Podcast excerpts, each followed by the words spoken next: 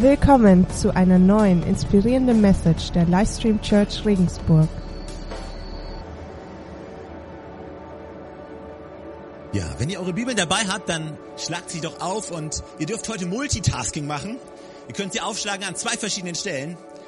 Einmal Jesaja 43, Jesaja 43. Und wenn du das hast, dann kannst du entweder deinen Stift dort reinlegen oder deinen Finger reinklemmen oder was auch immer. Und zeitgleich kannst du finden Johannes, Johannes Evangelium, Kapitel 15. Johannes, vierte Buch im Neuen Testament. Johannes Evangelium, Kapitel 15. So, und wenn ihr es gefunden habt, dann könnt ihr es mir akustisch mitteilen. Jesaja 43. Das zweite. Johannes 15. Okay, habt ihr die Bibelstellen gefunden? Okay, oder da. Okay, ähm, Jesaja 43, Vers 19, da steht folgendes. Denn siehe, ich will ein Neues schaffen. Siehe, ich will ein Neues schaffen. Jetzt wächst es auf. Erkennt ihr es denn nicht? Ich mache einen Weg in der Wüste und Wasserströme in der Einöde. Denn siehe, ich will ein Neues schaffen. Jetzt wächst es auf. Wenn du schon länger zu uns in die Gemeinde kommst, dann hast du uns vielleicht schon darüber sprechen hören, über diesen Zusammenhang zwischen Gottes Haus und seinem Volk. Gottes Haus und Gottes Volk gehören untrennbar zueinander. Gottes Haus und Gottes Volk gehören zusammen. Du kannst es nicht voneinander trennen. Was auch immer Gott tut in seinem Haus, das tut Gott in seinem Volk. Und was immer auch Gott in seinem Volk tut, das tut er in seinem Haus. Das kannst du voneinander nicht trennen. Wenn Gott etwas in deinem Leben tut, wenn etwas Neues aufbricht in deinem Leben, in dir, dann bricht automatisch etwas Neues auf in seinem Haus. Und wenn etwas Neues hier in dieser Gemeinde entsteht, wenn etwas Neues hier in diesem Haus passiert, dann passiert automatisch etwas in deinem Leben. Und weißt du, manchmal sind das Dinge, die Gott tut, wo wir selber nicht so viel beisteuern können. Das ist nichts, wo wir manchmal unseren Teil beitragen können. Das ist aus purer Gnade und aus, pur, aus der puren Tatsache, dass Gott einfach etwas Neues tut. Weißt du, manchmal du bist, du gehst und äh, manchmal läufst du und auf einmal stellst du fest, wow, ich bin an einem Ort angekommen, wo ich, wo ich vorher noch nie war. Vielleicht auch geistlich gesprochen oder in deiner Reife, in, in deiner Weisheit und, und du denkst dir, wow, wie ist das passiert? Wie bin ich hier hingekommen? Und äh, kennt ihr das? Und wir alle lieben, wenn das wie von selbst passiert. Meistens ist es aber nicht der Fall, aber manchmal ist es der Fall, wo Gott einfach auf übernatürliche Art und Weise Dinge beschleunigt und Dinge schneller macht, als sie normalerweise passieren würden. Und ich habe wirklich das Gefühl gehabt, dass, dass Gott etwas in deinem Leben tun möchte. Und äh, diese Message geht um etwas, was halt Gott mit dir zusammen machen möchte. Und ich möchte heute aber nicht nur darüber sprechen, dass Gott etwas selber in deinem Leben machen möchte, sondern es ist viel mehr als es ist eine Partnerschaft, die Gott eingehen möchte mit jedem Einzelnen von uns. Weißt du, Gott und wir, wir leben in einer Partnerschaft. Paulus beschreibt es im Korintherbrief und er sagt, wir sind Mitarbeiter oder wir sind, im Englischen steht Co-workers with Christ. Also wir sind Mitarbeiter mit Christus. Er stellt sich auf diese Ebene und er sagt, wir arbeiten zusammen. Weißt du, und manchmal im Leben als Christ, es ist eine Partnerschaft zwischen, zwischen dir und zwischen Gott. Und Gott bringt seinen Teil und wir bringen unseren Teil. Und ich weiß nicht, ob es dir schon mal aufgefallen ist, in dieser Partnerschaft mit Gott ist Gott niemals derjenige, der nicht pünktlich kommt. Ist Gott niemals derjenige, der nicht sein Wort hält? Ist Gott niemals derjenige, der nicht seinen Teil dazu beiträgt? Gott ist treu. Er ist derselbe gestern, heute, in alle Zeit. Er wird dich niemals verlassen. Er ist, wird dich niemals verstoßen. Er ist nicht gekommen, um, um dich zu verurteilen, sondern er ist gekommen, um dich zu retten. Gott ist immer da. Aber es ist wichtig, dass wir auch selber unseren Teil unserer Partnerschaft, dieser Partnerschaft wahrnehmen. Und in Johannes wird genau das beschreiben, oder Johannes will genau das beschreiben. Da steht nämlich Folgendes. Johannes 15. Bleibt in mir und ich werde in euch bleiben. Eine Rebe kann nicht aus sich selbst heraus Frucht hervorbringen. Sie muss am Weinstock bleiben.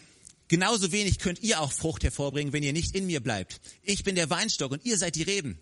Wenn jemand in mir bleibt und ich bleibe in ihm, dann trägt er reiche Frucht. Ohne mich könnt ihr nichts tun. Bleibt in mir und ich in euch. Es ist eine Partnerschaft die Gott hier beschreibt. Und die Dinge, die ich heute Morgen an euch weitergeben möchte, sind vier Dinge und ich werde einfach, weißt vielleicht die Realität ist, das sind vielleicht nicht alles, alles neue Sachen für euch. Keine Ahnung, vielleicht schon. Aber ich, ich werde einfach durch diese Punkte durchgehen, ziemlich schnell und unkompliziert. Und dann werden wir uns noch Zeit der Anbetung nehmen und einfach beten, um zu beten, zu dass wir empfangen können und glauben können, dass Gott all diese Dinge auch in deinem Leben umsetzen kann. Weil das Entscheidende ist nicht, wie, wie gut ich diese Dinge jetzt hier präsentiere. Es hat nichts mit mir zu tun, sondern das Entscheidende ist, wie sehr ich ja, diese Punkte in meinem Leben haben möchte, wie, wie hungrig ich bin, dass ich diese Dinge in meinem Leben sehen kann.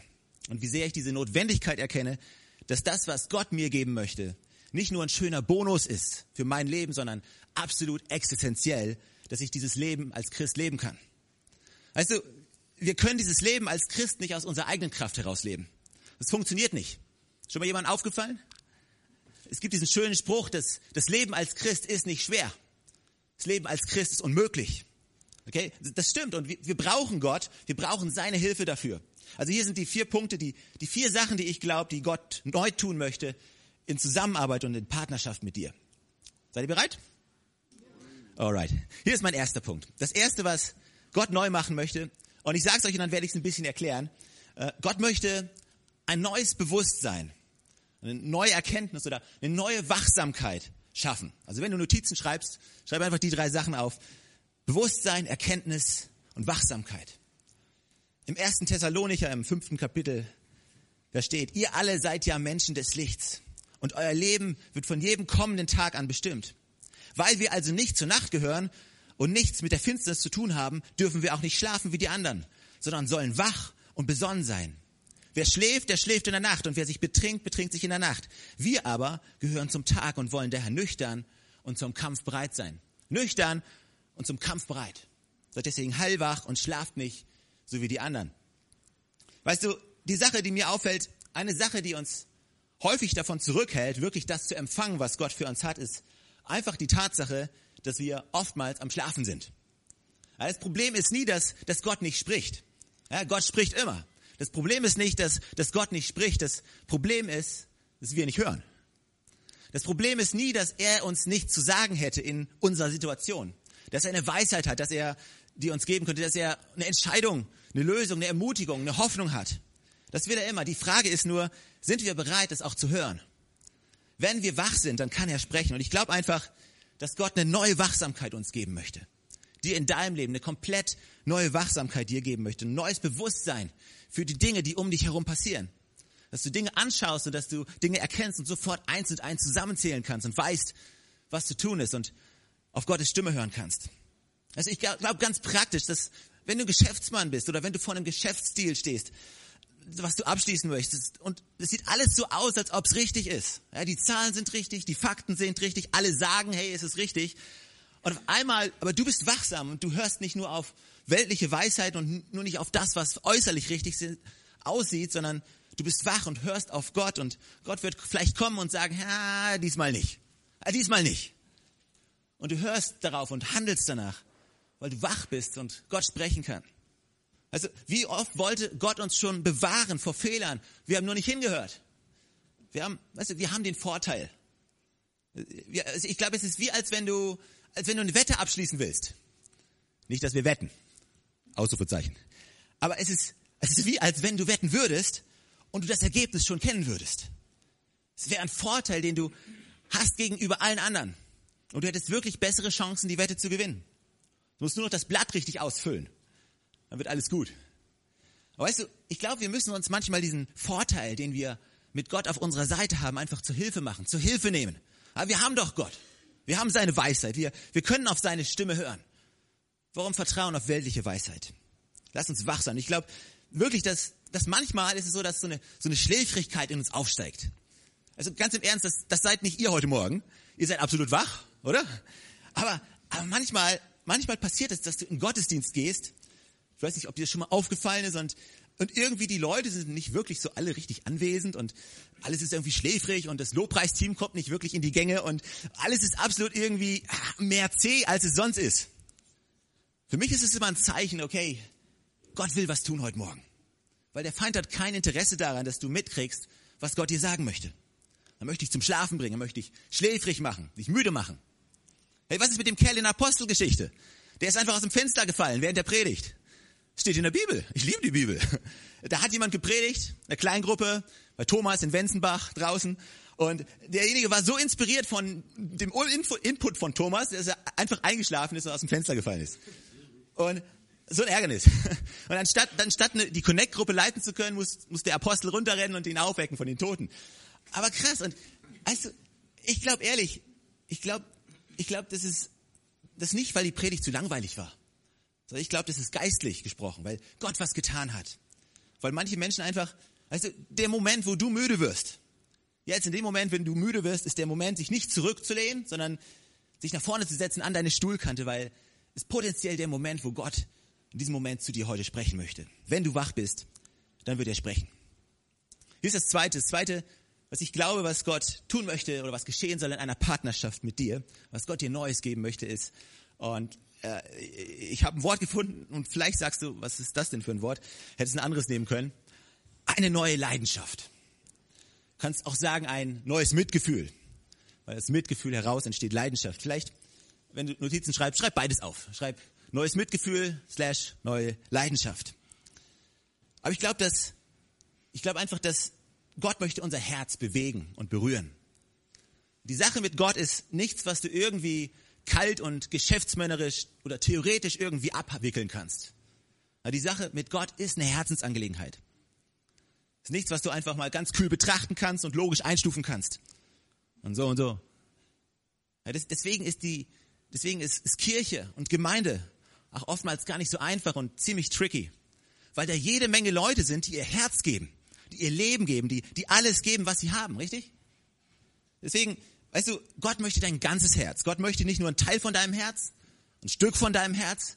Nein, Gott ist an deinem ganzen Herzen interessiert. Um diese Leidenschaft zu bekommen, die nur Gott uns geben kann und dieses brennende Feuer, was wir haben sollen, müssen wir uns ganz geben, unser ganzes Herz ihm geben. Nicht nur den Teil oder nicht nur den Teil, Nein, alles, alles, was hier drin ist, dein ganzes Leben, dein ganzes Sein, alles, was du hast, ihm geben, ihm anzuvertrauen.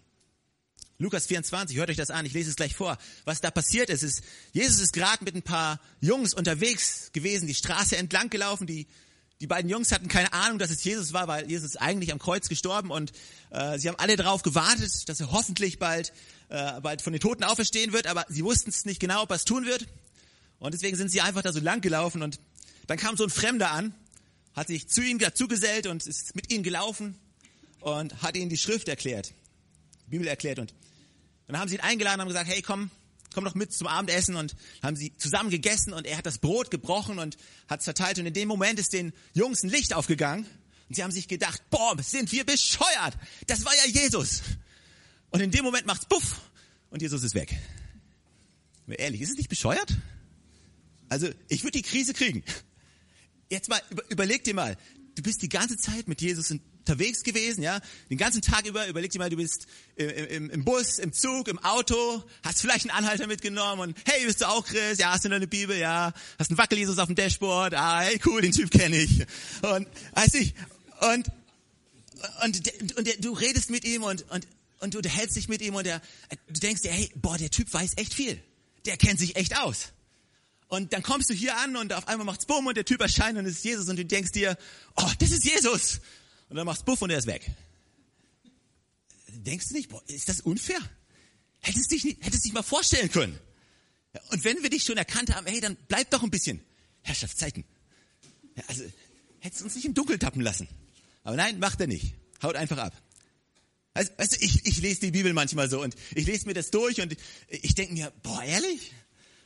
weißt du, man, manche Leute lesen die Bibel so, ja, Kapitel 24, ich muss bis Kapitel 25 lesen und bei Kapitel 25 mache ich auch einen Punkt, weil das ist ja mein Bibelleseplan, an dem muss ich mich erhalten.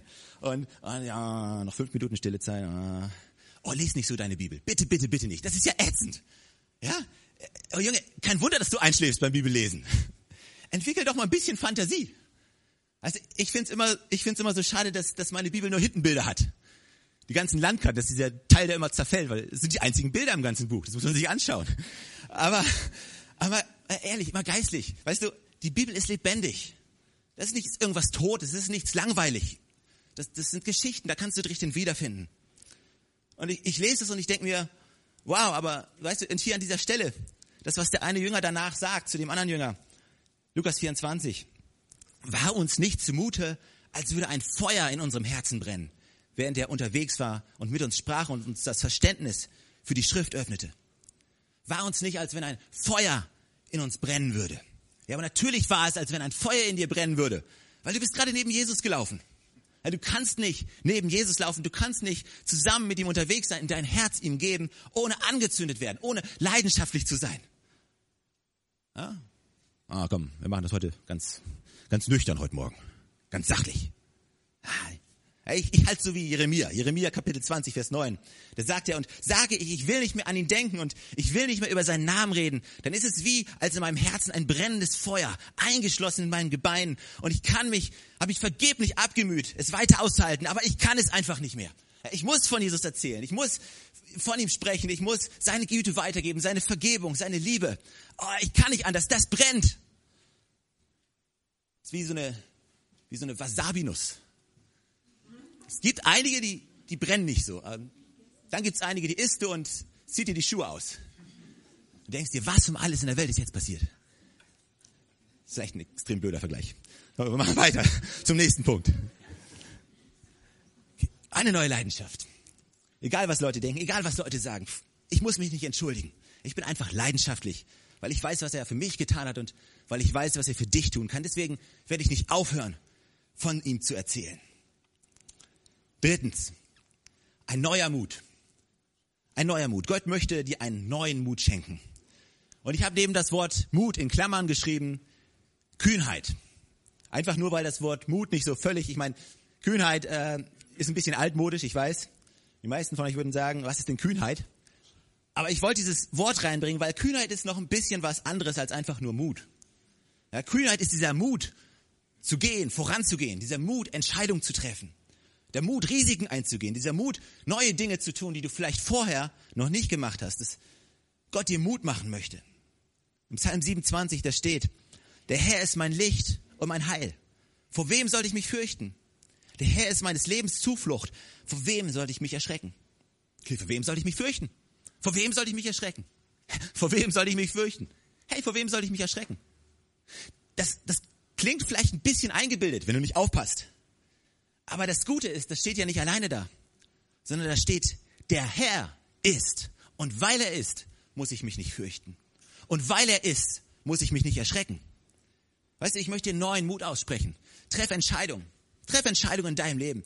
Es gibt jede Menge Leute hier und ich muss kein Prophet sein, um zu wissen, dass viele von euch davor stehen, Entscheidungen zu treffen in eurem Leben.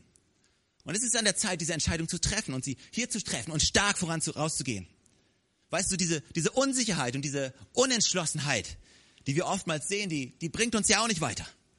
Weißt du, wenn du an einer Kreuzung stehst und du hast zwei, du kannst, du kannst nach links gehen und du kannst nach rechts gehen und du stehst da und du weißt nicht, in welche Richtung du abbiegen sollst, weil du könntest ja in die falsche Richtung abbiegen. Aber weißt du was? Wenn du gar nicht abbiegst, sind die Chancen genauso gering, am Ziel anzukommen, als wenn du falsch abbiegst. Aber wenn du abbiegst, dann hast du eine 50-prozentige Chance, dass es richtig war und dass du am Ziel ankommst. Und ich bin nicht gut in Mathe, aber 50% Chance ist besser als 0% Chance. Also warum stehen und warten, wenn du die Chance hast, dich richtig zu entscheiden und nach vorne zu gehen? Und weißt du was, bei, bei Gott gibt's oftmals gar nicht richtig und falsch. Wir denken immer, das ist richtig und das ist falsch. Wir denken immer, Gott gibt uns zwei Türen. Ja, die eine Tür ist richtig und die andere Tür ist falsch. Aber ey, ich glaube, so funktioniert Gott nicht. Gott sagt, pass auf, mein Freund, du hast die Option, die Option, die Option, die Option, die Option. Such dir aus, was dir am besten gefällt. Und dann gehe ich mit dir. Und dann gehe ich in Stärke mit dir. Aber entscheide dich. Solange du, solange du keine Fehler in deinem Herzen machst, solange du die richtigen Motive hast und deine Entscheidung basierend triffst auf einen Herzen in Übereinstimmung mit seinem Wort, kann dir nichts passieren. Seine Treue ist dir gewiss. Seine Güte ist dir gewiss. Seine Nähe ist dir gewiss. Seine Kraft ist mit dir. Wenn ich für sie bin, wer kann gegen sie sein? Du hast die Freiheit, sich zu entscheiden. Ja, deswegen hat Gott uns die Freiheit gegeben. Ja, Gott hat uns nicht die Freiheit gegeben, dass wir hinstehen und nicht wissen, was machen damit. Gott hat uns Freiheit gegeben, um nach vorne zu laufen, um Entscheidungen zu treffen, um kühn zu sein, um Risiken auf uns zu nehmen. Komm an, der nächste Schritt kann kommen. Ich möchte dir Mut machen. Sei mutig. Treff Entscheidungen mit ganzem Herzen. Nur dann, wenn du sie getroffen hast, dann, dann renn auch und red mit Leuten drüber. Ja? Hol dir Weisheit. Aber du kannst doch nur die ganze Zeit drüber reden. oder du kannst dich entscheiden. Weißt du, ich bin schon seit, ich habe immer gesagt, ich bin seit zehn Jahren Christ. Mittlerweile ist es schon ein bisschen leer. äh, 21 Jahre. Stimmt das? Okay, ist ja auch egal. Äh, und weißt du, ich habe in dieser Zeit, habe ich viele Entscheidungen getroffen. Und manche Sachen, ich habe mich entschieden, bei manchen Sachen habe ich mich vielleicht richtig entschieden und bei manchen Sachen habe ich mich vielleicht falsch entschieden. Aber weißt du, solange mein Herz gestimmt hat, war Gott immer da. Und wenn ich mich falsch entschieden habe, dann hat Gott mir immer aus der Patsche geholfen, hat Gott mich immer wieder gerettet. Weil kann ich dir eine Garantie geben, dass, es, dass du dich immer richtig entscheiden wirst? Kann ich nicht. Natürlich nicht. Aber wenn du in deinem Herzen keine Fehler machst, dann ist Gott da und fängt alle deine Fehler für dich auf. Er ist treu und er ist mit dir. Treff die Entscheidung im Namen von Jesus Christus. Alright, hier ist das vierte, das letzte. Gott möchte dir eine neue Weisheit geben. Eine neue Weisheit geben. In Römer im zehnten Kapitel, da sagt Gott, dass Leidenschaft, Leidenschaft ohne Weisheit oder Erkenntnis gefährlich ist. Weißt du, was wir nicht sein wollen, sind irgendwelche naiven Dumpfbacken, die von einem zum anderen rennen und irgendwelche völlig blödsinnigen Entscheidungen treffen, wo uns alle angucken und sagen, guck mal, der hat den Schuss nicht gehört. Ja, das braucht niemand. Einfach nur leidenschaftlich, einfach nur losrennen, ohne Weisheit zu haben. Ein, eine meiner Gebete ist, hey Gott, schenk mir Weisheit. Schenk du mir Weisheit. Ich brauche deine Weisheit jeden Tag. Jakobusbrief, da steht, wenn es aber jemand unter euch an Weisheit mangele, dann kann er Gott darum bitten, der gerne großzügig allen und vor allem freizügig vor allem gibt, die, die ihn darum bitten. Hey Gott, gib mir Weisheit. Gib mir, gib mir Weisheit. Hey, ich brauche Weisheit. Ich brauche Weisheit, um Entscheidungen zu treffen. In meiner Familie, in meinem Job, in der Gemeinde hier. In vielen Ebenen. Du brauchst Weisheit. weißt du, letztens hat mal jemand mir zu mir gesagt, weißt du, ich habe auch immer darauf gewartet, dass die Weisheit endlich kommt. Bis ich realisiert habe, dass ich die Weisheit schon habe. Das ist mein Punkt. Ich glaube, Weisheit, Gottes Weisheit, ist nichts, worauf wir warten müssen, dass es von außen kommt. Sondern es ist vielmehr, was wir schon in uns tragen und was wir nur an die Oberfläche hervorholen müssen. Im Kolosser 2, im Vers 1 bis 3, dort steht, ich lese jetzt nicht den ganzen Vers vor, aber am Ende steht, dass, dass Jesus Christus, dass in Jesus Christus alle Schätze der Weisheit und der Erkenntnisse verborgen sind. Okay, in Jesus Christus sind alle Schätze der Weisheit und alle Schätze der Erkenntnis verborgen. Und wo lebt Jesus Christus? In uns. Jesus ist in dir. Das heißt, alle seine Weisheit, alle seine Erkenntnisse, alles, alles ist jetzt schon in dir. Du musst es, du musst nicht warten, dass jemand von außen kommt und es dir bringt. Du kannst es aufwühlen in dir, an die Oberfläche bringen, was schon längst da ist. Alle Weisheit, die du brauchst, um Entscheidungen zu treffen, sind schon in dir. Du hast sie schon. Du musst nur den Mut haben, sie auszusprechen. Im Namen von Jesus. Und ja, bitte hol dir Leute, die weiter sind im Glauben. Hol dir Leute, die um dich rum, die, die weiter sind, die, die reif sind. Bitte um Rat. Also, keiner soll sagen, ja, Gott hat zu mir gesprochen. Und dann kommen fünf andere und sagen, ah, ich bin mir nicht sicher. Aber Gott hat zu mir besprochen. Weißt du, es ist, ist so bescheuert, wenn, wenn Leute, wenn, wenn du zu Leuten gehst, wenn du Leuten helfen möchtest und sie ziehen die Karte, ja, aber Gott hat mir gesagt. Was soll ich ihnen dann noch sagen? Ich werde mich nicht mit Gott anlegen. Also Gott hat zu mir gesagt und Gott hat mir gesagt, okay, gut. Weißt du, ich denke, es ist so weise, dieses Gott hat zu mir gesprochen, Gott hat mir gesagt, ich soll das tun, möglichst sparsam zu benutzen. Möglichst sparsam zu benutzen und weise zu sein. Den Rat von Menschen zu hören, sich gute Leute um sich herum zu sammeln, die den Weg mit dir gehen. Klar, auch die Menschen werden dir die Entscheidung nicht abnehmen können. Die Weisheit brauchst im Endeffekt du. Aber ich glaube, Gott möchte uns eine neue Weisheit schenken. Eine neue Weisheit. Weißt du, ich denke mir, hey, ich, Stefan Grüttner, hey, ich habe keine Ahnung. Hey, oftmals, wenn ich mit Leuten spreche, ich, ich bete jedes Mal, oh Gott, gib mir Weisheit. Und weißt du, oftmals passiert es dann, dass ich mit Leuten rede und die sagen, oh boah, das hört sich weise an. Und ich denke mir, wow, wo kommt das denn jetzt her?